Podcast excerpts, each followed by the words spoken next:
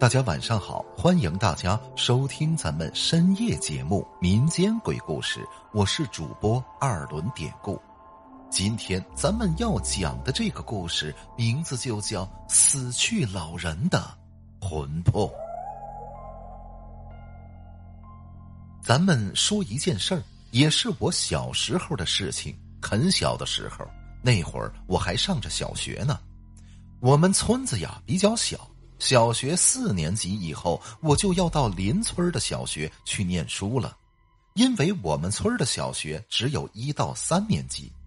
那个时候我好像是四五年级左右吧，反正很小，所以只能到邻村去读书。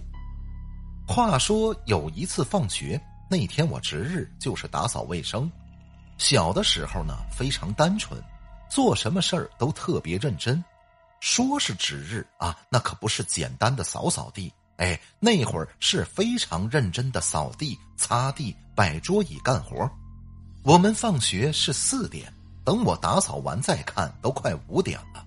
三十多人的一个班，那么大的教室，我收拾了一个小时，所以说当时干活特别认真。就这样，此时天儿啊就有点黑了。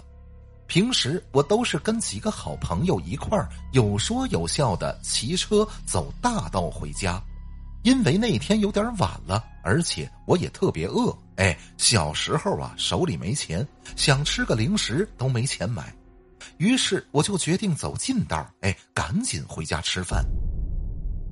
那条所谓的近道呢，就是玉米地中间的一条小路，当时都立秋了。玉米杆长得比人都高，要说小孩子，尤其是淘气的小男生，那骑车速度贼快。平时走大路大约十五分钟就能到家，要说走近道，虽然颠簸了点可能快个四五分钟，大概骑七八分钟就能到了。如此快要到家的时候，我前边啊是条小河，不过不是拦路的那种。是顺着路的河，非常小，也很浅，在不发水的时候，小孩掉里都淹不着。可这个时候，渐渐的，我看见前边有个黄色的东西，在河边上，看着轮廓比人大。因为天有点黑了，我胆子那时候还挺小的，不过不能后退，因为就一条路。所以我硬着头皮就快速的骑了过去。等离近了，这下看清了，那是头牛。见没什么危险，我随即就慢了下来。再仔细看，在牛的旁边啊，还有个放牛的老头。咱说，因为是在农村，哎，看见放牛的太正常了，不至于害怕。再说放羊的、放猪的、放鸭子、鹅的，什么那多了去了。此时看我过来了，哎，老头呢还跟我打了个招呼。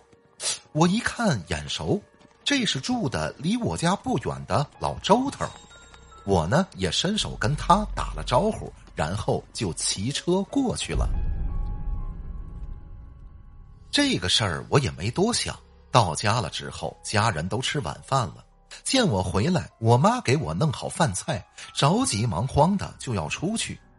我纳闷儿说：“天都黑了，妈，你干什么去呀？”我妈跟我说：“啊，老周家呀死人了，我过去一趟帮帮忙。”我就是随口一问。我妈说完，当时我也没多想。吃了晚饭，待会儿做完作业，我就躺在炕上看动画片儿。我爸是干司机的，工作时间不稳定。那天差不多八点才回家，我给我爸热好饭菜之后，我妈不大会儿也回来了，我就在炕上躺着，接着看电视，一边看一边听他们说话。此时，我爸就问我妈：“你干什么去了？”我妈说：“老周家死人了，我过去一趟。”我爸问：“哪个老周家？”我妈说：“嗨，就是小国他爹，中午的时候死的。”发现的时候都凉透了，小国他妈呀，早上就出去打麻将了，中午回来才看见。听说应该是犯病死的。听到这，其实我也没在意，小国是谁，我还真不知道，因为那会儿我还小，我对我们村子里的人名不是很清楚。这会儿我就搭话问我妈啊，妈，你说的小国是谁呀？我妈说小国是谁？你不认识啊？那死的就是你同学周彤他爷爷。让我妈一说，此时我才恍然大悟。天哪，那不就是我刚才五点多在玉米地里碰到的老周头吗？我说看他眼熟呢。对呀，他就是我同学周彤的爷爷。可是他是中午死的，那我傍晚五点多看到的是。